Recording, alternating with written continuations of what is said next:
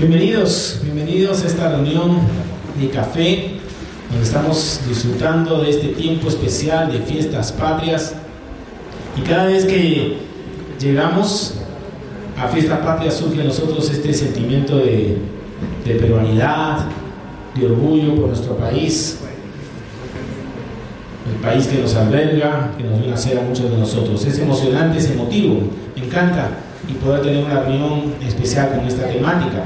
Ahora la gran pregunta como seguidores de Jesús es ¿cuál es mi rol frente a mi país? ¿Cuál es mi papel eh, como peruano? Ahora es muy fácil caer en este tema en extremos. Por un lado, eh, está el que se desapega totalmente de su país. No sé si Carlos le puede quitar un poco el reverb que estoy así en vez de cantante. Gracias, puedo, no sé si hay manera. Decía que es muy fácil caer en extremos en estos temas, porque por un lado está el que se desapega totalmente de, de, su país, de su ciudad, y se ve como alguien que está de paso. Eso pasa mucho con algunos cristianos. Dicen, no, entonces yo por aquí estoy de paso nada más, y no logra entonces influenciar ni propiciar ningún cambio significativo en el entorno. Por otro lado está el que se apega tanto a su entorno que pierde de vista que esto que vivimos ahora, esta realidad, eh, no es la realidad final y que, por último, nuestra lealtad máxima está en otra autoridad. Así que hay una tensión siempre entre esas dos, dos opciones. Definitivamente, esta idea que está en las escrituras de ser extranjeros y peregrinos en la tierra, no importa dónde hayas nacido, es un concepto que está claramente explicado en las escrituras. Así se nos describe. La Biblia dice que nuestra ciudadanía no está aquí, no es de aquí. Claro, alguien dirá, no, pero si yo tengo mi DNI, si yo tengo mi pasaporte, que ahí está mi ciudadanía, soy ciudadano peruano. Entonces, ¿cómo vivir en esta tensión? ¿Cómo poder estar plenamente aquí? Porque estamos aquí, ahora, y al mismo tiempo tener la mirada puesta en las cosas de arriba, sabiendo que esto no es todo lo que hay. Para entender mejor esta historia, esta tensión, hay una historia de algo que le pasó al pueblo judío en la antigüedad. Al pueblo de Israel le pasó algo en la antigüedad. La nación de Israel, ustedes saben, el pueblo que había elegido Dios, tuvo un tiempo de decadencia cuando se divide a causa de una guerra civil. Esta guerra civil, pues que ustedes saben, han estado a lo largo de la historia en muchos, muchos lugares. De hecho, es lo que finalmente hace que muchos imperios terminen cuando se dividen. Bueno, en Israel hubo una guerra civil y se, dividieron en dos reinos. El del norte, reino del norte con Israel, eh, eh, se llamaba Israel el reino del norte y su capital era Samaria. Y el reino de Judá o del sur, cuya capital era Jerusalén. Eventualmente estos dos reinos que estaban separados, divididos, son conquistados por fuerzas extranjeras. En el caso del reino de Judá, en que está hacia el sur, fueron los babilonios quienes invaden y deciden deportar a la clase gobernante del pueblo judío a Babilonia. Esto es lo que se conoce como la deportación a Babilonia, o sea, los deportan, o sea, no los aniquilan menos mal, sino que los sacan de su tierra y se los llevan a Babilonia. Eh, en este contexto de haber sufrido esta deportación, es que aparece un profeta, Jeremías. Ustedes los profetas en el Antiguo Testamento son esas personas que aparecían en momentos claves de la vida del pueblo para hablarle mensajes de parte de Dios. Y eh, el mensaje de Dios para este grupo que había sido deportado, imagínense, sacado de su tierra, sacado del lugar donde habían nacido, es muy interesante el mensaje que da el profeta y nos ayuda a entender nuestro rol como ciudadanos de nuestro país, de nuestra ciudad. Eso está en Jeremías 29.7. Es un pasaje conocido. Dicen así, miren lo que dice Jeremías a este grupo de deportados. Busquen el bienestar de la ciudad a la que han sido deportados y oren por ella al Señor, pues de su bienestar dependerá el de ustedes. Te otra vez. Busquen el bienestar de la ciudad a la que han sido deportados y oren por ella al Señor, pues de su bienestar dependerá el de ustedes. Qué interesante. La actitud de aquellos que están en Babilonia, piensen, están en Babilonia, en ese determinado momento, tiene que ser buscar el bienestar de la ciudad. Ahora, obviamente, nosotros no hemos sido deportados al Perú. La mayoría hemos nacido aquí, en nuestro, país. Pero en tanto, quienes tenemos nuestra fe puesta en Dios, sabemos que somos parte del pueblo de Dios, entendemos que somos ciudadanos de ese reino mayor, que es el reino de los cielos, pero estamos aquí. Filipenses 3:20 dice eso. Filipenses 3:20 dice, en cambio nosotros somos ciudadanos del cielo, donde vive el Señor Jesucristo y esperamos con mucho anhelo que Él regrese como nuestro Salvador. Ese concepto de ser ciudadanos del reino de Dios está presente, pero estamos aquí. Entonces, entendemos que por un lado somos ciudadanos del cielo, es decir, que somos parte de un reino no terrenal, sino espiritual, pero que al mismo tiempo vivimos aquí en un determinado lugar que amamos y apreciamos, tenemos que entender cuál es nuestro rol como ciudadanos de paso en esta tierra. No podemos simplemente decir, no, que como yo soy ciudadano del cielo, yo no quiero saber nada del país. No, ya, tantos problemas, no quiero saber nada de su política, no quiero saber nada de las cosas que pasan aquí, ya estoy cansado. Y alguno podría decir eso, sí, pero ¿por qué actúas así? No es que yo soy ciudadano de los cielos, eso es súper espiritual. ¿no? Ahora, la idea de sabernos, porque está en la Biblia que dice que somos ciudadanos del cielo, no es desligarnos de las cosas de aquí ahora, sino que la idea es básicamente evitarnos un apego excesivo a la hora, a las cosas terrenales, pues tenemos una visión más grande. O sea, esa idea de, mira, no te olvides de dónde eres ciudadano finalmente, no es para que te desligues hoy aquí y no quieras hacer nada con tu país, sino para que no te apegues tanto a, a la vida de ahora, para que recuerdes que hay algo más. En ese sentido, lo que dice Jeremías, aquellos que estaban en Babilonia, se vuelve muy importante. Si ellos, piensan, si esta gente, estos judíos, que habían sido deportados, que habían sido llevados a vivir esas tierras por la fuerza, la fuerza de las armas, y ellos que habían sido llevados a este lugar extraño, a la fuerza, tenían que buscar el bienestar de esa ciudad donde habían sido llevados, ¿cuánto más nosotros, que somos peruanos y de paso nos sentimos orgullosos de serlo, deberíamos buscar el bienestar de nuestra ciudad y nuestro país?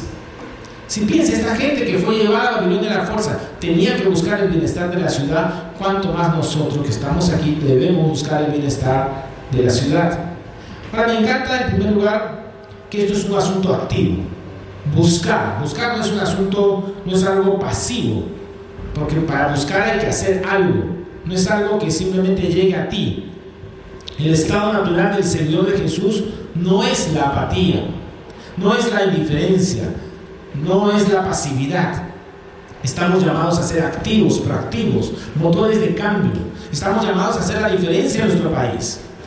La pasión y no la apatía es el estado natural del hombre. Eso decía John McKay, fundador del Colegio Peruano, que ahora se llama Colegio San Andrés. La pasión y no la apatía es el estado natural del hombre. Así que eso nos lleva a hacernos una pregunta.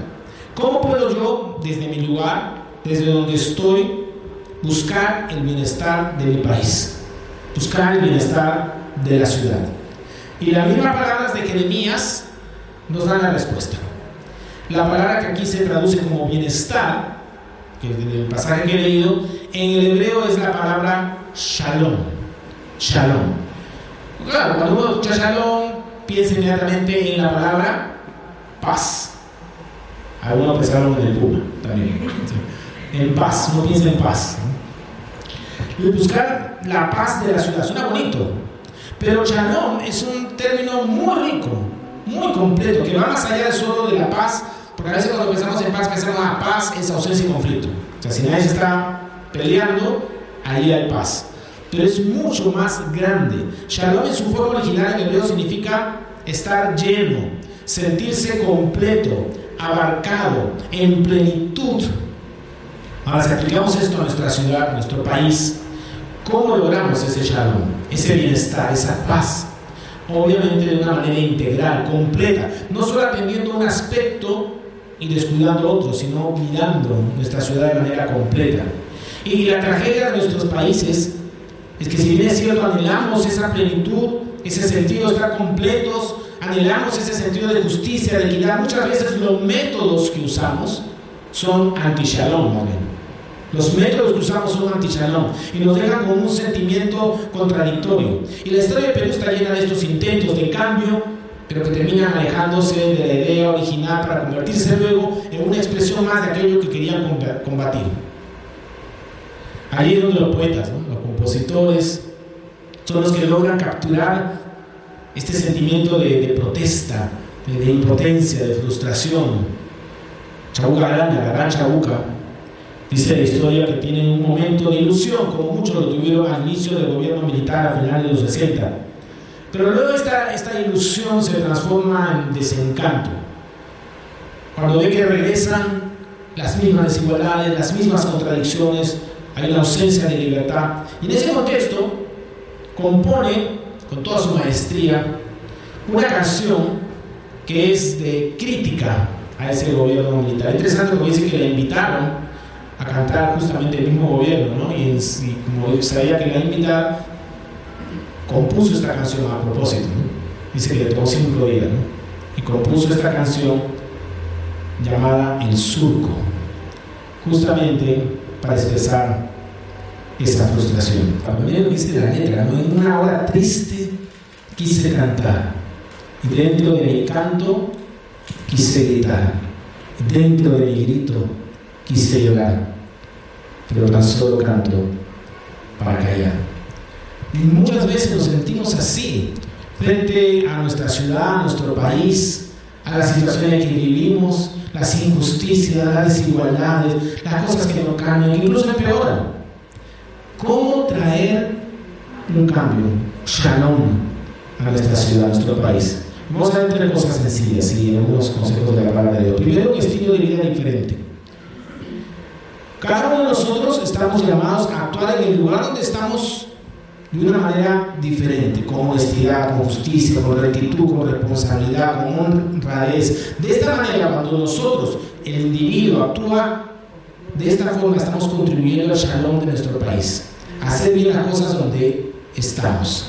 Algunos será haciendo empresa, otros en sus respectivas profesiones, aportando de manera positiva a la ciudad. No pienses que tu trabajo, tu ocupación, está, desconectada de los propósitos que Dios tiene para tu vida. Porque a veces, sobre todo los que estamos en contextos de iglesia, somos expertos en decir, no, ese es mi trabajo secular. Esto es como lo que hacemos dentro de contexto de la comunidad de fe, eso es el ministerio, el servicio, pero otro es trabajo secular, ¿no? Es parte de lo que Dios quiere que tú aportes, es tu shalom, de manera positiva para la ciudad. Quienes son artistas, embelleciendo y creando. El arte puede ser un tremendo motor de cambio, de influencia en la sociedad. Y todo esto lo debemos hacer siendo capaces de lograr la consistencia entre lo que decimos y lo que vivimos. Porque hemos cantado, hemos cantado canciones de adoración al inicio, y cuando cantamos estas canciones, estas expresiones de adoración a Dios, no se trata simplemente de cantar estas canciones, sino vivir diariamente mostrando integridad, mostrando consistencia. Así que todos tenemos que evaluar nuestras vidas, pues podemos ser culpables en diversas cosas de falta de consistencia entre lo que decimos y lo que hacemos. Mira este desafío de, en la carta de Tito, capítulo 2, 6 al 8. Dice a los jóvenes, exhórtalos a ser sensatos con tus buenas obras, dales tu mismo ejemplo en todo. Cuando enseñes, hazlo con integridad y seriedad y con un mensaje sano e intachable. Así se avergonzará cualquiera que suponga, pues no podrá decir nada malo de nosotros. Eso significa. Y yo sé, estamos en proceso, nadie está terminado, pero ahí donde tenemos la ayuda de Dios en este proceso. Segundo, una, una preocupación real por nuestro prójimo. Claro, hay que tener una vida donde lo que decimos se conlleva con lo que vivimos, pero en segundo lugar tiene una preocupación real por nuestro prójimo. Buscamos el bienestar de la ciudad, del país, cuando miramos más allá de nuestros propios intereses y nos preocupamos por el necesitado, por el que pasa hambre, por los oprimidos. Estamos en un mundo muy individualista, pero tenemos que mirar más allá. Y el mensaje de Dios en su palabra siempre fue muy duro con aquellos que por un lado cumplían todos los aspectos ceremoniales, rituales de la adoración a Dios, pero estaban al mismo tiempo actuando incorrectamente contra su prójimo. El profeta Isaías tiene un mensaje de parte de Dios contundente en este aspecto. Mira lo que dice Isaías, otro de esos profetas de la antigüedad, que nos despiertan con sus palabras. Dice más bien, el ayuno que yo quiero, hablando de parte de Dios, es que se desaten las ataduras de la impiedad, que se suelten las cargas de la opresión, que se pongan en libertad los oprimidos y que se rompa todo yugo.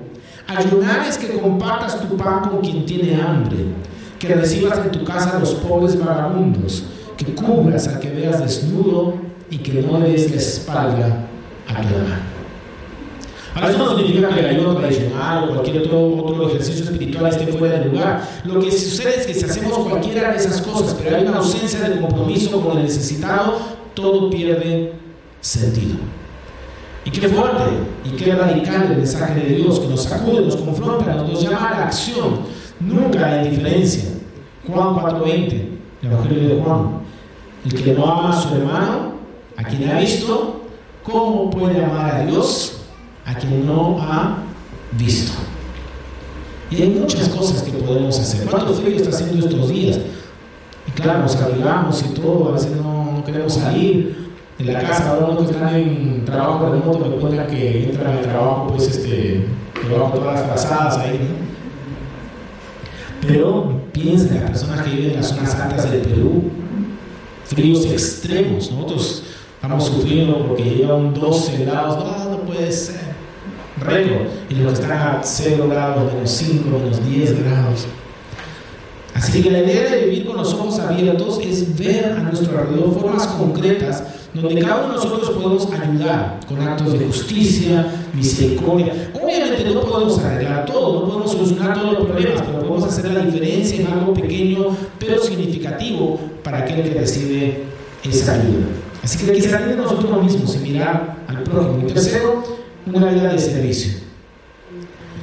No solo a grandes distancias, claro, hay que movernos, mirar el país, sino también a nuestro alrededor. Estuve en una charla hace tiempo de un tal un conferencista que escribió un libro, Si Jesús fuese acá, muy interesante el libro, justamente que habla del impacto que debemos tener como cristianos en nuestras comunidades. Y él hablaba mucho de esto que son actos de servicio. Cómo esos actos de servicio pueden impactar positivamente en la ciudad y transformarla. Y actos de servicio son maneras concretas en que servimos a nuestros semejantes. Obviamente eso surge de corazones que están dispuestos a dar. Son iniciativas, iniciativas de ayuda a los demás. Estas ayudas concretas muestran que somos realmente las manos y los pies de Dios. Porque de eso se trata la iglesia. La iglesia no se trata simplemente de adquirir conocimientos teológicos, memorizar versículos bíblicos, se trata de personas que son llamados afuera, de ser aquellos que llevamos, encarnamos el Evangelio en nuestras relaciones con los demás. El mensajero es el mensaje, siempre. De tal manera que la transformación de nuestro país no se llevará a cabo simplemente por transmitir ideas, conceptos, teologías, por muy ortodoxas, correctas que sean, sino cuando exista un grupo de hombres y mujeres que encarnen dichas enseñanzas en su vida diaria.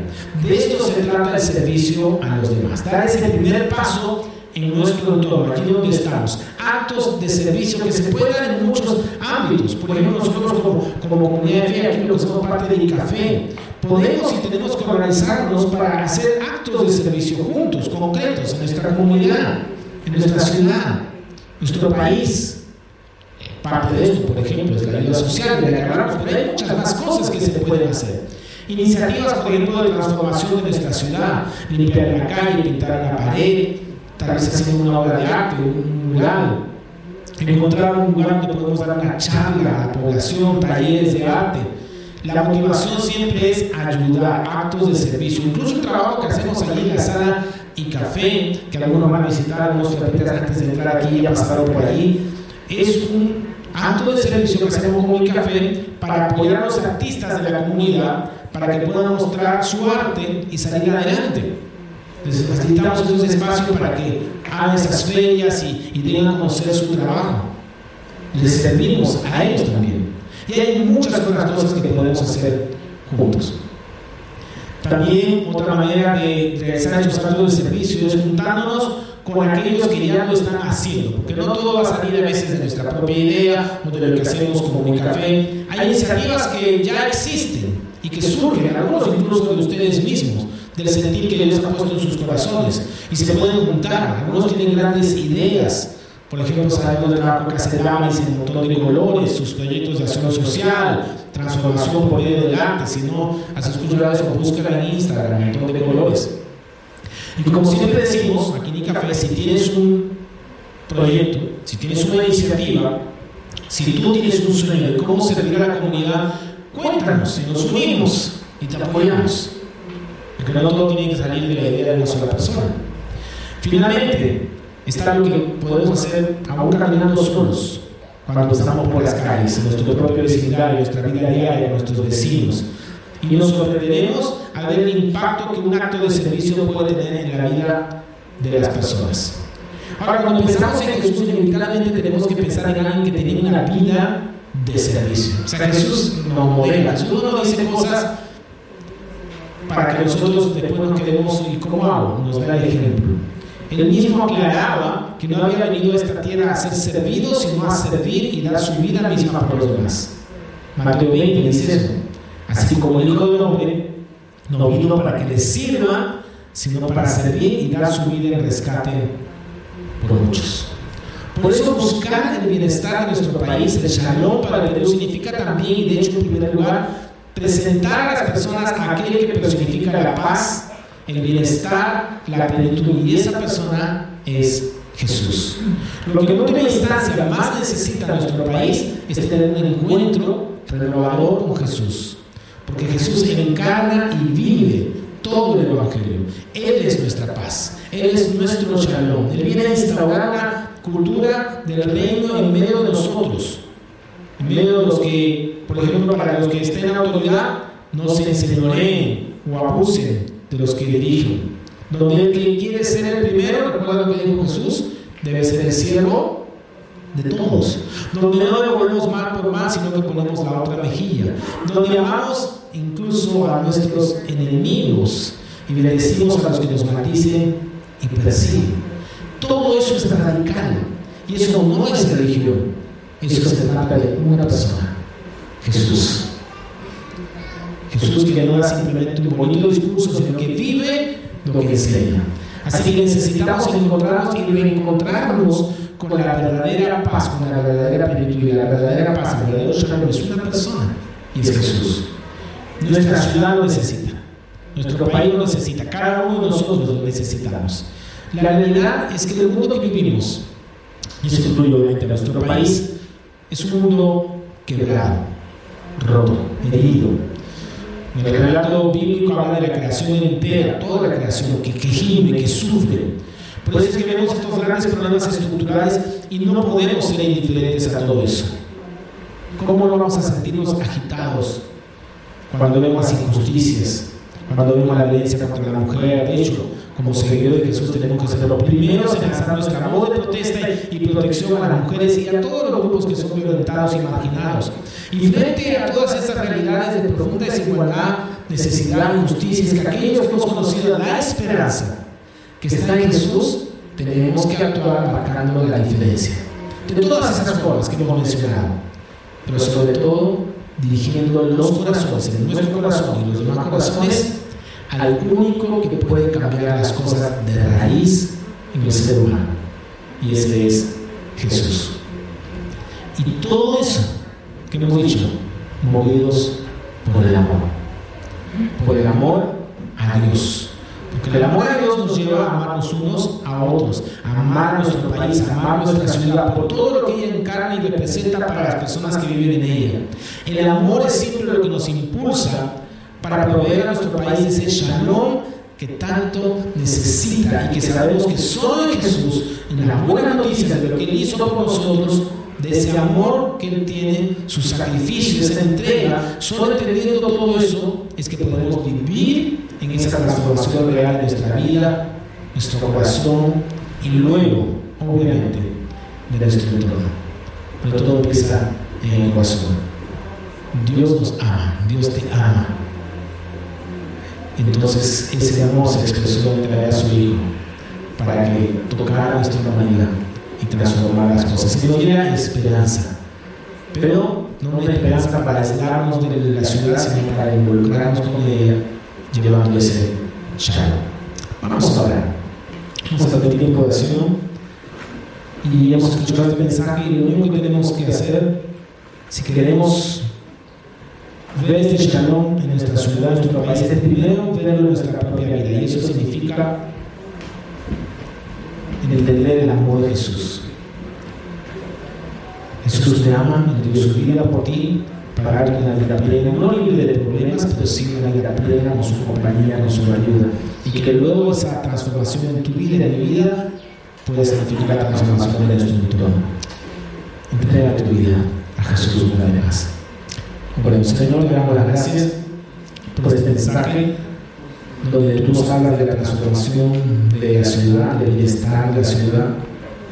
Gracias, Señor, porque sabemos que esto empieza cuando tú tocas nuestros corazones, nos llenas de tu amor, de tu gracia, nos muestras cuánto nos amas y cómo tú quieres trabajar en nuestras vidas.